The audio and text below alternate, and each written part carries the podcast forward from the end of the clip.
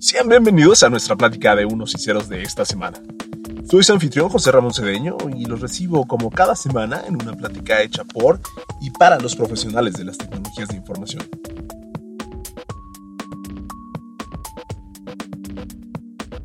Como ya es costumbre, antes de comenzar con nuestra plática, aprovechamos nuestra introducción para agradecer su seguimiento en nuestras redes sociales. Esta semana agradecemos a Ernesto Peña, un amigo muy querido que nos sigue desde México, Ernesto es un profesional de la administración que actualmente ocupa un importante puesto en una de las mayores empresas distribuidoras de videojuegos en México. Si algún día quieren saber de videojuegos, bueno, pues en él tienen el mayor experto que pueden encontrar. Pueden seguir a Ernesto en su cuenta de Twitter, donde lo pueden encontrar como Peter Ponker. Agradecemos también a Jesús Mínguez, un profesional de las tecnologías de información de Girona, España. En su página ibx.es Jesús ofrece una amplia gama de servicios de reparación, instalación y mantenimiento de equipo, así como soporte en sistemas informáticos. Pueden contactar a Jesús en su cuenta de Twitter jminguezc. Uno más de nuestros seguidores es el capítulo de la Riviera Maya de la OWASP, la Open Web Application Security Project, quienes están organizando parte del OWASP Tour en Latinoamérica es una conferencia realizada en 16 ciudades del continente donde se habla de la seguridad de las aplicaciones de software libre y abierto. El tour hará su parada en México en la ciudad de Cancún el próximo 22 de abril y estará reuniendo profesionales de seguridad web y aplicaciones en el Tech Garage. El evento es gratuito y pueden seguir a WASP Riviera Maya en su Twitter o WASP-Riviera. Les agradecemos a todos nuestros seguidores que nos acompañen en esta plática de unos y ceros de cada semana.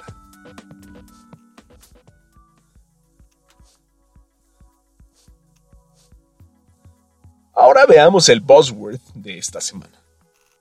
Buzzword. Hay una frase que viene sonando desde finales del siglo pasado y que todos hemos oído mencionado muchas veces. El buzzword de esta semana es cableado estructurado. Este término lo usa todo el mundo para referirse a instalaciones de cableado. Muchos lo ofrecen y muchos lo buscan, pero la mayoría de la gente no sabe ni a qué se refiere. Simplemente creemos que es la manera elegante de vender instalaciones de redes. Pero exactamente a qué se refiere el cableado estructurado. La definición que vas a encontrar en todos lados es la siguiente. Es la infraestructura de cableado de un edificio que consiste en un número de elementos estandarizados más pequeños. Estos elementos más pequeños son la estructura. Es una manera organizada de realizar el cableado de un lugar. Pongamos un ejemplo de lo que no es un cableado estructurado para entender mejor que sí es un cableado estructurado. En este ejemplo vamos a poner una oficina de dos pisos, tiene un cableado que llega a cada nodo de la red. Estos nodos pueden ser cámaras, access points, teléfonos o computadoras. El cableado termina, o como se dice en la jerga del medio, se remata en un switch que recibe todas las puntas de la red. Este switch tiene conectado un servicio de internet y de ahí se distribuye este para cada cliente. El switch está montado en un rack y tiene una pinta muy organizada porque todos los cables están amarrados al rack. Esto no es un cableado estructurado. Es un cableado, sí, pero no tiene una organización clara y los elementos estructurales no existen. Si una empresa o pongámosle entre comillas un profesional de redes te hace este trabajo, eh, te hizo el cableado pero no te hizo un cableado estructurado. Si la factura dice cableado estructurado de oficinas, regrésale la factura de inmediato y págale la mitad de lo que te está cobrando. Para que este cableado fuera un cableado estructurado real, tendrías que tener por lo menos los siguientes elementos. Se debió haber realizado un diseño previo basado en un análisis de requerimientos y de la infraestructura. Este diseño debe prever cambios a futuro y debe permitir la expansión de la instalación, o cambios a lo largo del tiempo, y por supuesto debe estar sustentado con su debida documentación. Para prever cambios, el cableado y los elementos que lo componen deben seguir estándares. Entre estos estándares encontramos el TIA 568, que asegura la interoperabilidad del cableado entre diversos proveedores, eh, provee una dirección para el diseño de las telecomunicaciones y los equipos y cables que forman la red. Especifica también el sistema de cableado de manera genérica para soportar tanto voz como datos y establece lineamientos de performance y técnicas para realizar la planeación e instalación de un sistema de cableado estructurado. El TIA 568 considera seis subsistemas que forman parte del cableado estructurado. El primero es el cableado horizontal, que recorre a lo largo del edificio u oficina.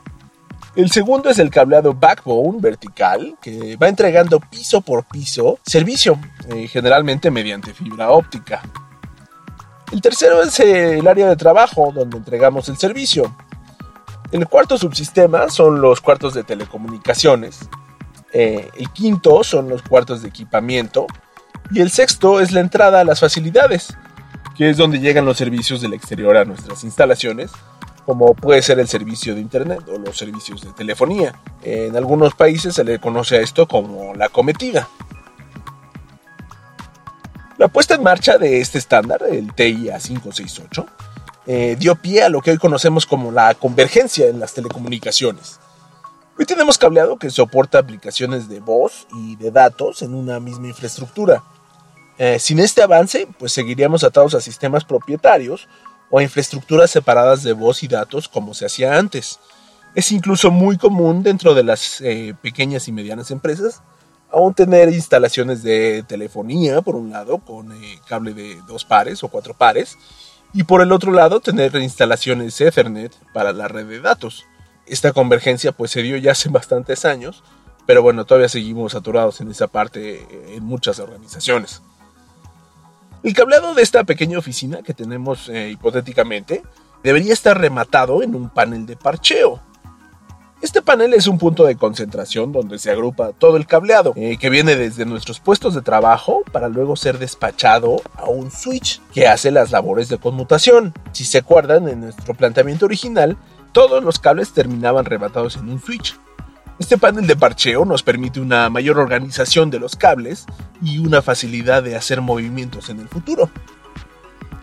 La instalación de este cableado debería ser realizada siguiendo los lineamientos eh, del estándar, como son distancias, trayectorias y elementos de soporte, de tal modo que la integridad física del cableado se preserve. Muchos instaladores de cable pasan los cables por el más mínimo rincón que les sea posible, eh, con tal de no realizar pequeñas obras de reparación y esto lo hacen para reducir sus costos. Un instalador profesional hará énfasis en utilizar elementos como escalerillas, charolas, canaletas, tubería de PVC con registros y todo esto instalado en el soporte adecuado. Eh, esto permite la introducción de nuevo cableado, mantenimiento en caso de fallos y la facilidad de lo que se conoce como MAC, Move, Add, Change y para cerrar toda la infraestructura con broche de oro, eh, todo debe estar debidamente etiquetado y documentado. Una correcta implementación de cableado estructurado te permite la flexibilidad, confiabilidad y mejora la administración en la entrega de tus servicios. Eh, no es solamente una manera elegante de venderte una instalación de red. La próxima vez que tengan enfrente un proyecto de cableado, eh, ya sean administradores de TI o propiamente instaladores, yo les recomiendo que sigan adecuadamente los estándares. Están ahí para hacernos el trabajo más fácil.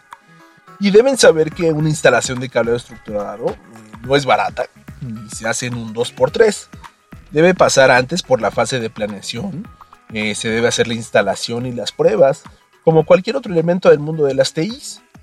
Así que la próxima vez que escuchen de cableado estructurado, sepan que no solamente es una frasecita prehecha por el marketing, y lo más importante, eh, sepan diferenciar un trabajo bien hecho de un profesional a un cableado común y corriente. Esto fue Buzzword. Y haciendo una parada más antes de entrar a nuestra plática de esta semana, eh, aprovechando que el pasado 8 de marzo se celebró en el mundo el Día Internacional de la Mujer, quiero alzar la voz por todas las mujeres trabajando en el mundo de las tecnologías, como padre, hijo y esposo, creo que debemos empujar cada quien desde nuestro puesto y función a mejorar la vida de las mujeres. Lamentablemente, las mujeres sufren de todo tipo de acosos, no solo en el ambiente externo, sino también en el profesional, donde son objeto de tratos injustos por su condición. Nuestra área, como muchas otras, está dominada por el género masculino y hemos cerrado en muchas ocasiones las posibilidades de desarrollo de las mujeres. De unos y ceros quiere promover y apoyar el desarrollo de todos los profesionales de las TIs, del género e inclinación sexual que sean.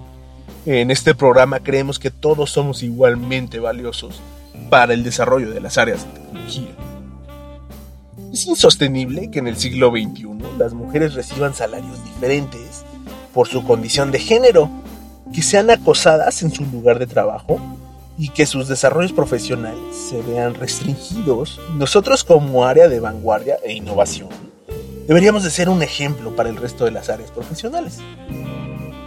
Así que los invito a reflexionar y a poner manos a la obra para que nuestra profesión esté libre de acoso, que sea igualitario en funciones y remuneraciones y que dejemos atrás prácticas discriminatorias. Me parece hasta ridículo pedir esto, eh, siendo que no existe una sola persona en el mundo que no haya nacido de una mujer.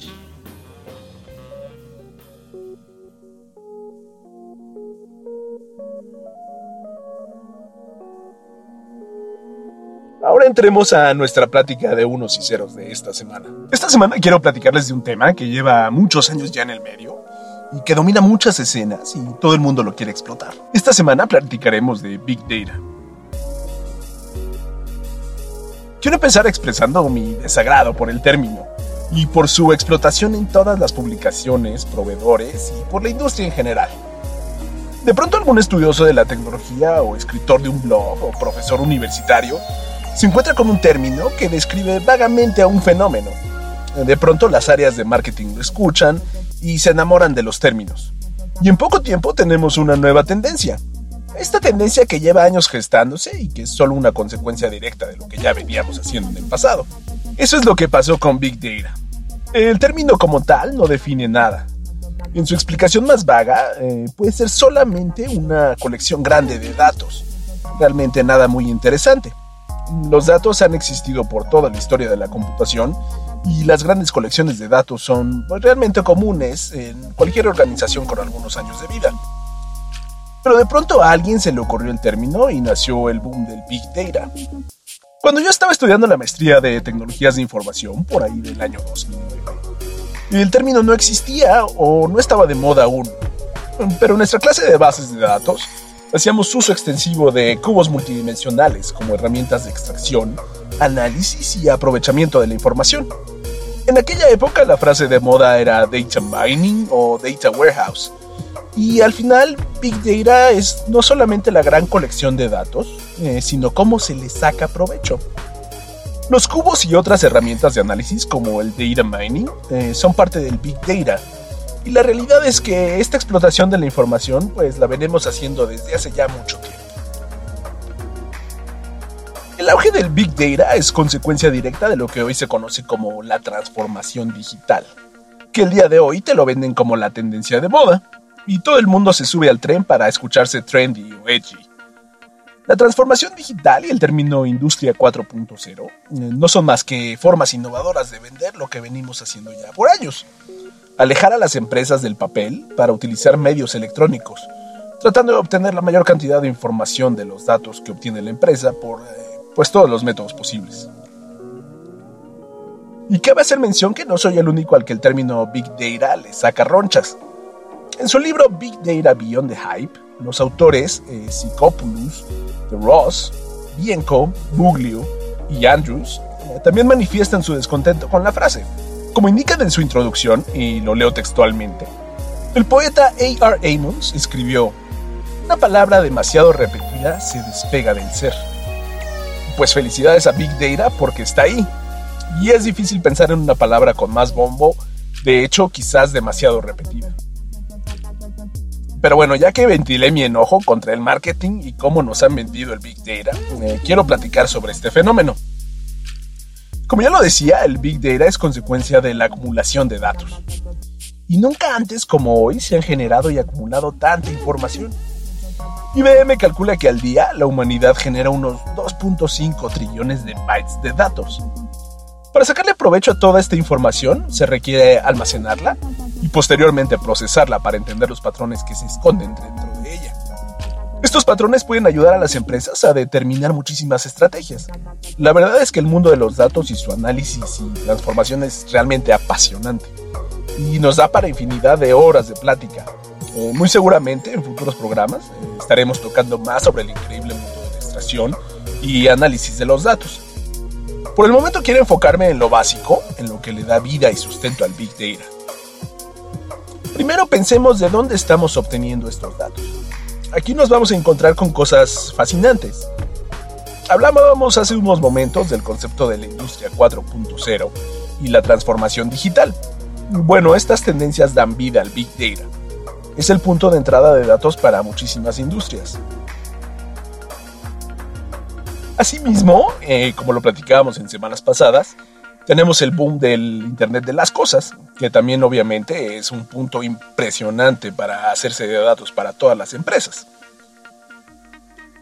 El mundo está viviendo una transformación que han dado a llamar la Industria 4.0 esto empezó hace años y paulatinamente ha ido tomando más fuerza y se va reforzando con nuevos desarrollos.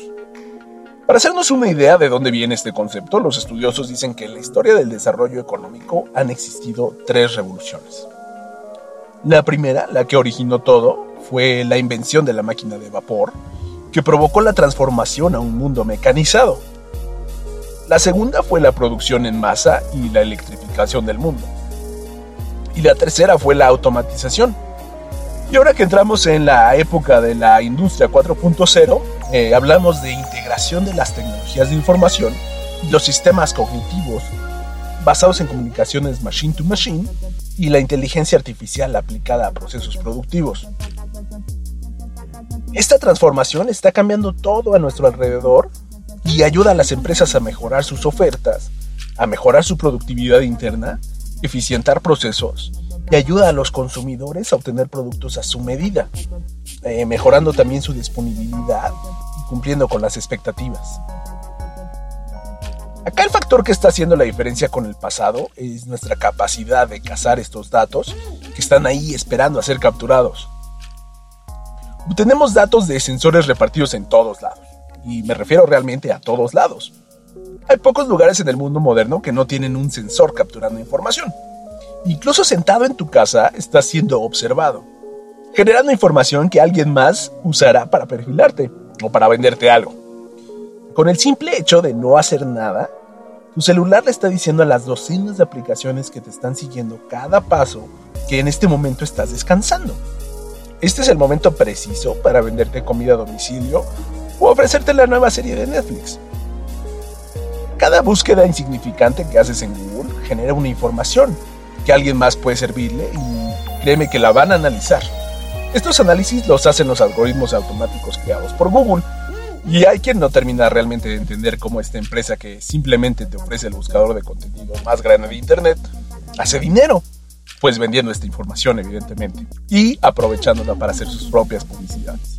Facebook sabe dónde estás, sabe a qué hora, cuántas veces abres la aplicación, qué links te interesan, qué compras, dónde comes, cuántas veces viajas al año. Realmente Facebook lo sabe todo de ti. Es por eso que decimos que no hay un lugar en el mundo en el que no haya un sensor capturando información. La obsesión del ser humano por cuantificarlo todo eh, fue lo que creó primero los números, una vez creados los números y los sistemas numéricos que los engloban, necesitamos operar con ellos. Eh, cada vez más y más complejo y cada vez más y más certero.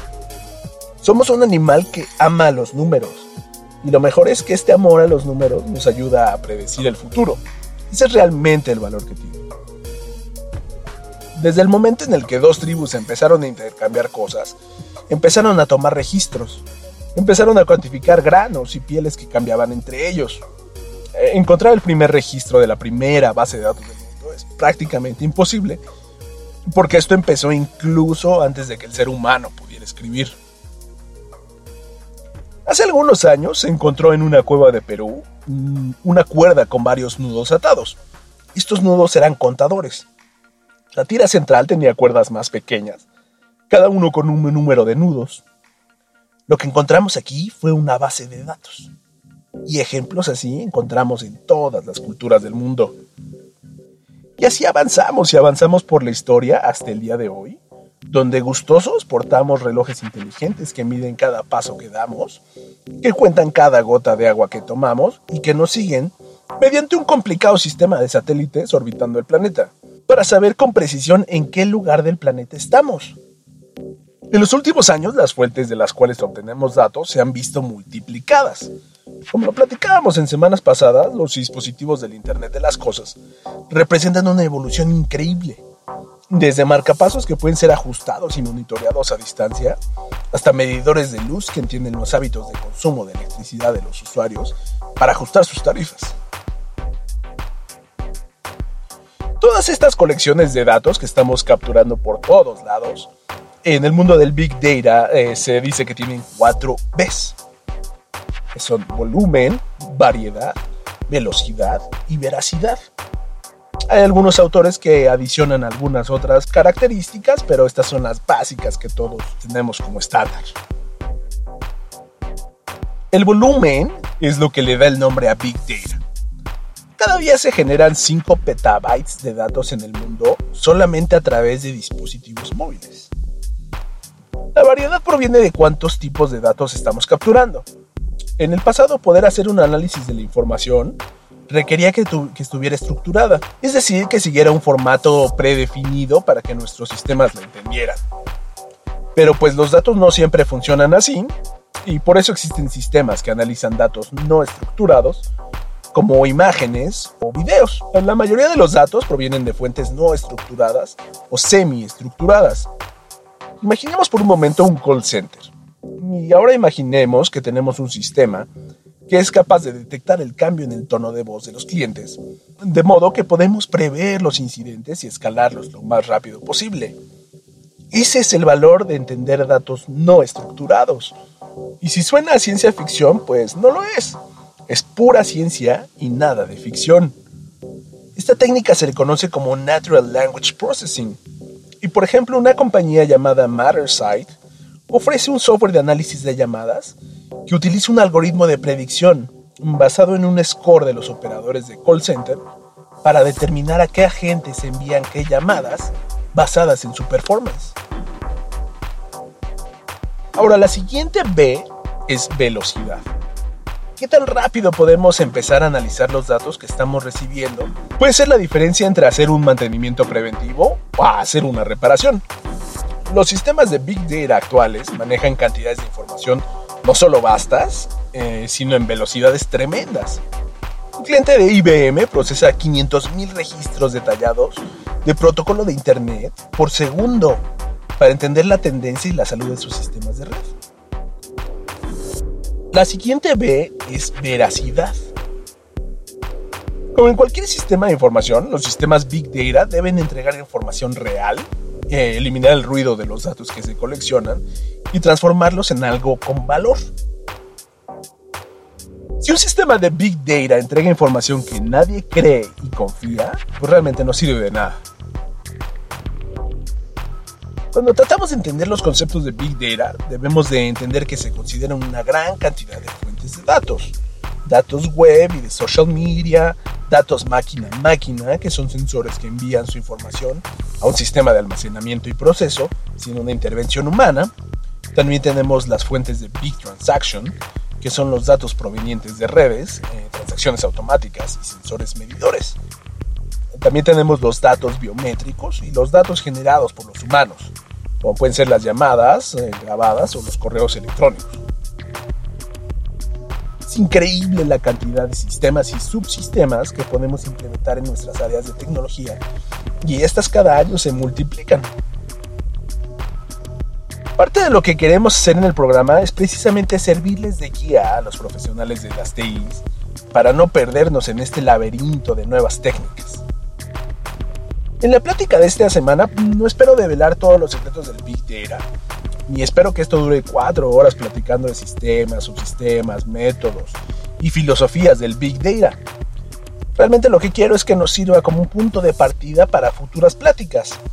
Más adelante estaremos platicando sobre Hadoop como sistema de almacenamiento, cómo y dónde entra la acción en la nube, eh, aplicaciones que extraen información de los datos, eh, hablaremos un poco más de computación cognitiva y en este mundo cómo se integra la parte de NoSQL. Pero antes de cerrar el programa, quiero poner en perspectiva la importancia del Big Data en el mundo actual y en el futuro. Primero que nada, se estima que para el año 2018 el mundo invierta hasta 48 billones de dólares al año en esta tecnología. Esto abre un abanico de posibilidades para nosotros inmenso y realmente creo que es momento de entrarle a este mundo y de explotarlo. Las empresas más grandes de TI del mundo están invirtiendo muy fuerte en estas tecnologías y es un excelente momento de echarnos un clavado a esta piscina de oportunidades con capacitación y entrenamiento para adaptarnos al futuro. Y como les decía, de esto podríamos platicar por horas porque estamos hablando de la tendencia en el mundo. Pero por el momento vamos a cerrar nuestro programa de esta semana, agradeciéndoles los minutos que nos regalan cada semana y les recordamos que este es un canal abierto para que se comuniquen con nosotros. Déjenos saber qué les gustaría que incluyéramos en nuestras pláticas. Como siempre nos pueden contactar a través de nuestras cuentas en Facebook y Twitter como de unos y ceros y en nuestra página de internet en www.deunosycerospodcast.wordpress.com. Por esta semana, esta ha sido nuestra plática de unos y ceros. Mi nombre es José Ramón Cedeño y los estaré esperando la próxima semana en el podcast hecho por y para los profesionales de las tecnologías de información.